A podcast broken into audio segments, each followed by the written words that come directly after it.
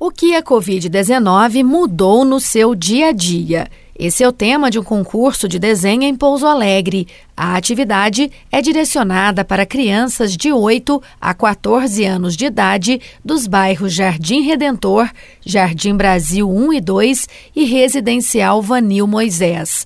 A ideia é fazer com que o participante, através de seu desenho, expresse seus sentimentos com relação aos impactos trazidos pela pandemia.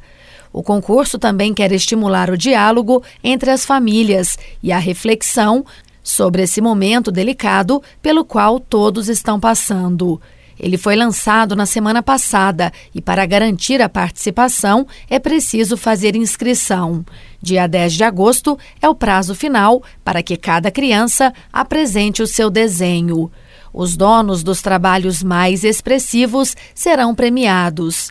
A iniciativa está sendo organizada pela empresa Ângulo Social, contratada pela Prefeitura de Pouso Alegre para desenvolver nesses bairros o Plano de Desenvolvimento Socioterritorial, o PDST. O trabalho é acompanhado pela Secretaria Municipal de Políticas Sociais, da qual Joana Paula dos Santos faz parte.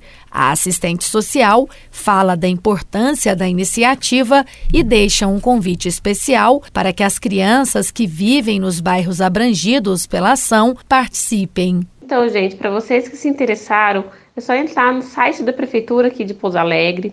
Tem também o Facebook, que é PSTT Pouso Alegre. Tem também o contato do WhatsApp com as meninas que trabalham diretamente com a população, né, em campo, que é a Anali e a Gisele. Elas deixaram o número do celular, né, que é o DDD 35 999 40 0601. Aí lá vocês podem estar tá tirando as dúvidas e também procurar elas em campo. Como elas já fazem um trabalho lá faz um tempo, elas estão ali, né, dando toda atenção caso vocês tenham alguma dúvida. Mas não deixe de participar não. Vai até o dia 10 de agosto e cada criança receberá um brinde e uma de cada bairro será agraciada por um prêmio. Então fica aí a dica que vocês é, possam participar, vai ser um evento muito legal.